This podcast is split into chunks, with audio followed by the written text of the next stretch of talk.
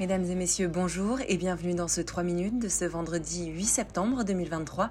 Johanna Cabot aujourd'hui au micro de SBS French News. En Australie, la campagne pour le référendum d'une voix aborigène au Parlement, les partisans politiques pour et contre continuent de s'opposer. À Sydney, le Premier ministre par intérim Richard Marles a rejoint la députée Kylie Tink et les militants du oui qui faisaient campagne auprès des voyageurs des transports en commun. One, recognize the First Nations people here in Australia. Two, empower them to be heard when our federal government is making laws for them.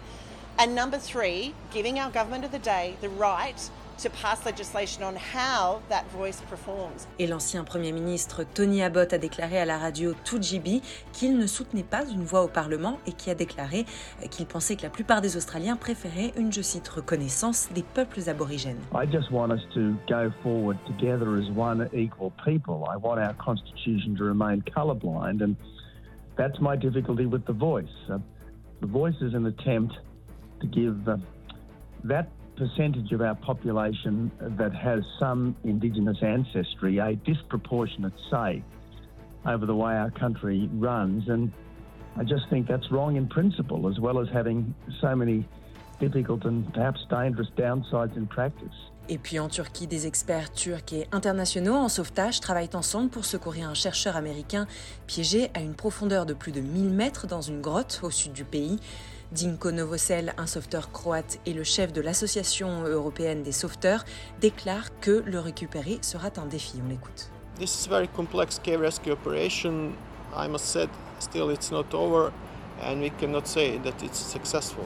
When we get the victim out of the cave, and uh, when he was uh, sent to hospital, then we can say that we have a successful care rescue operation.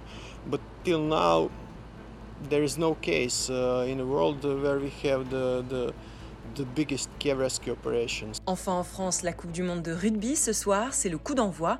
Honneur à l'hôte, les Bleus qui visent un premier sacre mondial face aux All Blacks de Nouvelle-Zélande. Le cérémonial se produit dans les stades du monde entier et c'est une attraction à lui tout seul. 23 joueurs néo-zélandais, titulaires et remplaçants, réunis au milieu du terrain face à leurs adversaires.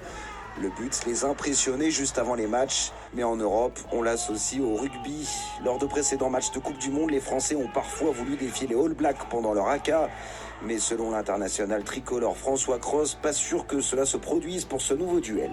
C'est un symbole fort le, haka des Blacks. Pour l'instant, on n'a rien prévu. Je vous dis pas qu'il n'y aura pas quelque chose qui va se décider. On n'a pas préparé le haka, mais on a préparé plutôt le match.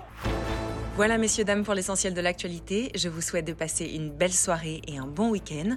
On se retrouve ensemble pour le bulletin du 3 minutes de SBS French News lundi.